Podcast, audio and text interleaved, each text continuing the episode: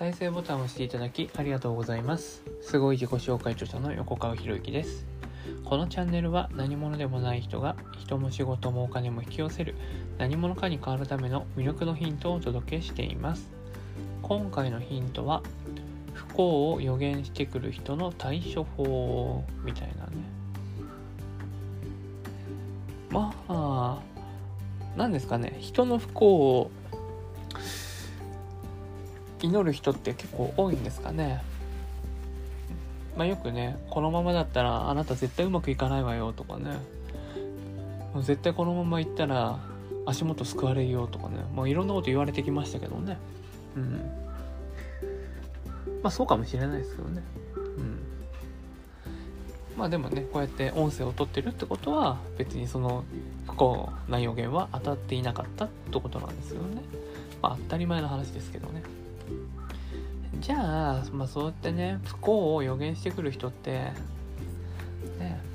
いるんですけどでその人に対してどう対処したらいいのかっていうとまずはその、ね、不幸の予言に対してまともに受け取らないっていうのがすごい大事でね。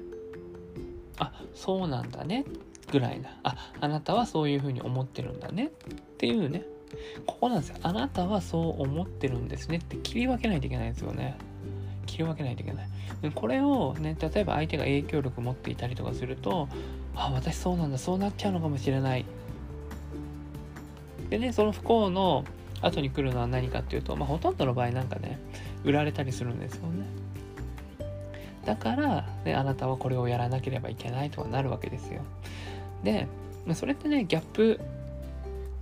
があるわけですよね。不幸な状態をイメージさせて、でそして、ね、その不幸の状態から逃げるために、この商品を使えば、このサービスを使えば、こうなれますよっていう、不幸と幸せのギャップをうまく作ってるんですよね。そうするとね、人って感情が揺れるんですよ。感情が揺れるからどうなるかっていうと、当然不幸にはなりたくないから、ね、その不幸をリアル想像させることによって、その不幸から逃れたいっていう気持ちで、幸せをつかむ。じゃあ幸せをつかむためにはどうしたらいいんだっけ？その人が勧めているものを買うことだよね？みたいな話になってくるんですよね。でそういうことを知っていれば、例えば世の中にあるセールスレターとかよく読んだ方がいいですよ。ね。まあ、大体の場合はね、えー、不幸なことを書いてあって、その後に、えー、こうこうこうですよねっていう感じで書かれてますからね。わざわざそんな不幸な人がそんなに劇的な変化するのかっていう話もあるんだけどね。だから、なんだろう。書いている人、その不幸の、不幸から幸せに転じた物語を書いている人を誰だか見た方がいいですよ。セールスレター中でも、そのセールスレターを書いた人レターを書いた人がそれを言ってるのかお客様の声としてそれを言ってるのかって言って全然違いますからね。お客様の声だとしたらそれは信憑性あるんですよ。なんでかっていうと自分の名前出してるわけじゃないですよお客様の声って。信憑性出してるからでそれでいてしかもあの連絡も取れるような形にしてあったらもう文句なしですよね。まあ、お客様の声といってもね、そのお客様の名前とかっていくらでも作れるんでね、でその人が本当に存在するかどうかもわからないみたいなね。いや、存在しない場合とかありますからね。検索するとね。検索すると大体もう今 Facebook とか Twitter とかやってるから出てくるんですよ。出てくるんですよ。だからね、お客様の声があったらその人を検索して、で、その人が今どんな状況なのかって見たらいいんですよね。まあ、ちょっと話はそれちゃいますけどね。不幸を予言してくる人の対処法っていうのは、もうまず、あ、あなたはそう思われてるんですねっていうところで切んないとダメです。それを、ね、自分はそうなっちゃうんだってまともに受け取る人が多すぎるんですよ。じゃあなんでまともに受け取る人が多いのかっていうと、やっぱこういう対処法を知らないからなんですよね。というのと、あとは力の強い人に対しての自分の在り方っていうのが分かっていない。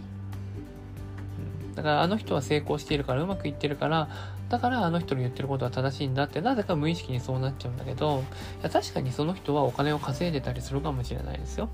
ね、お金を稼いだり、ね、偉大な成果を出してたりミリオンセラーの本を出してるかもしれないってなるんだけれどもけれども大事なのはその人に関わった人たちがどう変化したかですよね。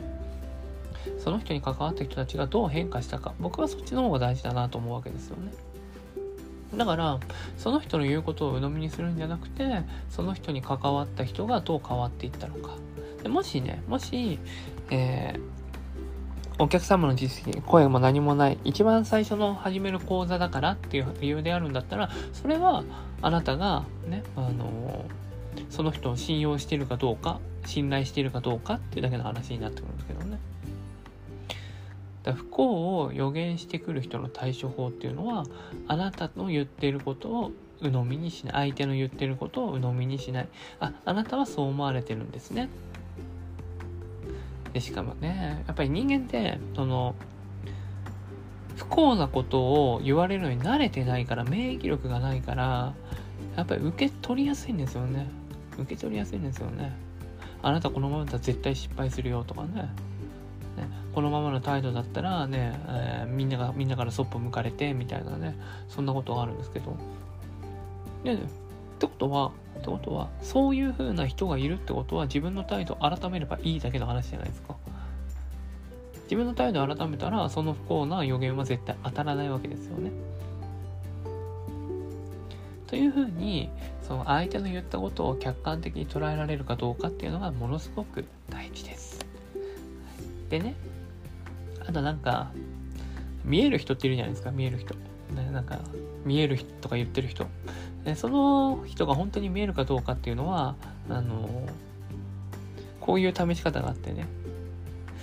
え目の前で目の前でね。これからこれからねすぐに起こることを言い当ててもらっていいですかっだってさ見えるわけでしょ？だってさ遠い将来が見えるわけでしょ？例えば僕のね未来がどうなるかあなたこうなりますよっていう人いるけどだったらさだったら10分後どうなるのか見せてくださいよって言った方が早いじゃないですか。だって1ヶ月後とか1年後とか10年後とかそんなね1年10年の未来が分かるんだったら10分前のこと10分後のことなんて絶対分かるはずじゃないですか。10年後だけ見えてその間の過程は全く見えませんなんていうのはそんなバカな話あるわけないじゃないですか。繋がらないでしょ論理的に。なので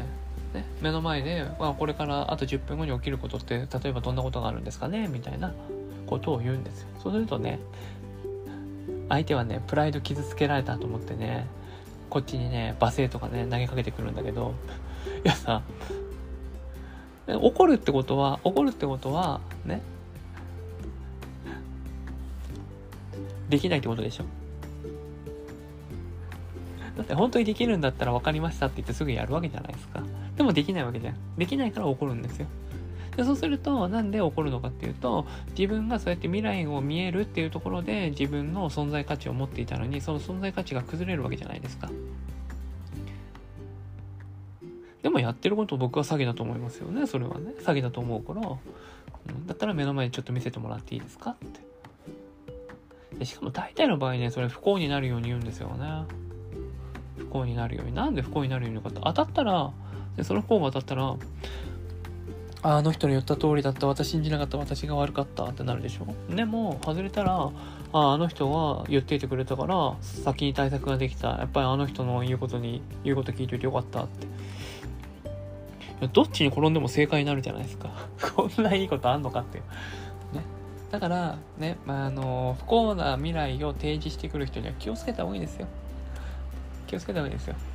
いっぱい現れてくると思いますよ、これから。特にこれからの時代はね。なんかス、ピリチュアル系な勉強をいっぱいしてる人がいっぱいいるからね。なんか見えないものが見えるようになるって言っている人いっぱいいるけど、うん。だったら目の前で体現してねって。現象化させてねって。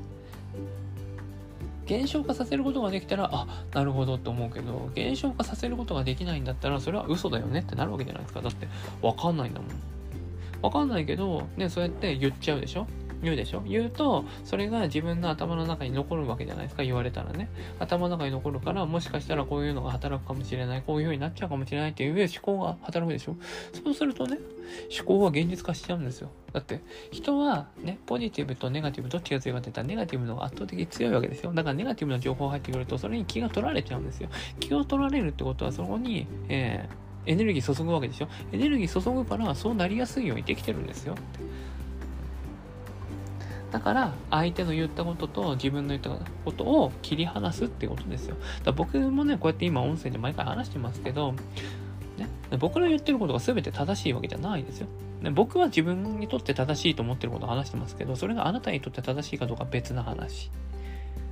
ね。だから、あ、横川さんはそう言ってるんだね。私はこう思います。で、全然 OK なわけですよ。で、そうやってね、ね、えー、価値観違って当然なんだから、だからその価値観の違いっていうのを、例えばオープンチャットとかで書いてくれたら、あ、なるほど、こういうふうに思うんだねって僕も思うわけですよね。で、いいじゃないですか。そうそれでお互いの価値観を理解し合えるような関係になってるんですよ。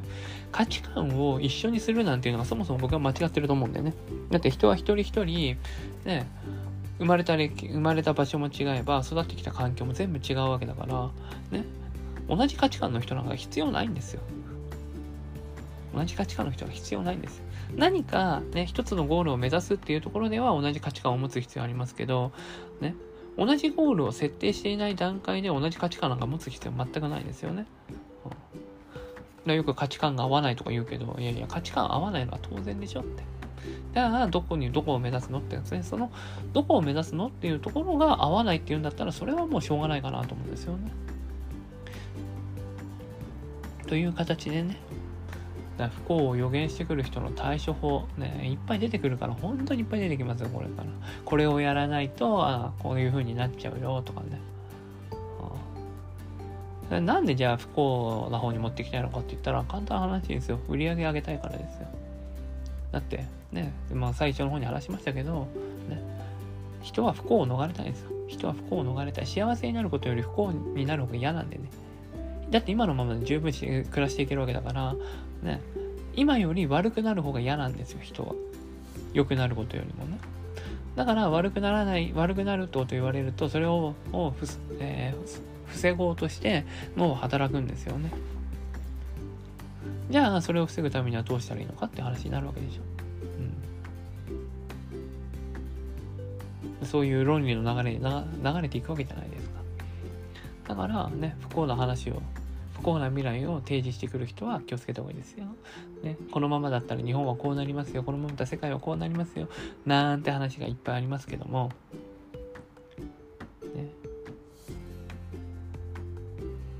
なね、大きなね、日本や世界の話をするんだったら、まずは自分自身のことを自分自身の足元から見つめ直していったらいいんじゃないかなと思いますし、どんな環境であっても、どんな環境であっても、人は自分の幸せを選ぶこともできるし、作ることもできる。で、そうしたね、自分で自分の幸せを選んだり作ることができる人と、僕はね、なんか一緒にね、新しい何か面白いことやっていきたいなって思います。はい、今回は以上になります。このチャンネルでは一人一人が大切な人を幸せに導く世の中にするため、あなたの人生経験で培った魅力を生かして何者かとして活躍してほしい、そんな思いで配信をしています。このチャンネルの音声を隠さず聞いていただくと、魅力ある人たちの考え方や立ち居振る舞いがわかり、人も仕事もお金も引き寄せる何者かに変わっていくことができます。ぜひチャンネルフォローやお友達へのシェアをしていただいて、一緒に何者かになることを実現できたら嬉しいです。魅力のヒント、今回は以上になります。最後までお聴きいただきありがとうございました。また次回お会いします。横川博之でした。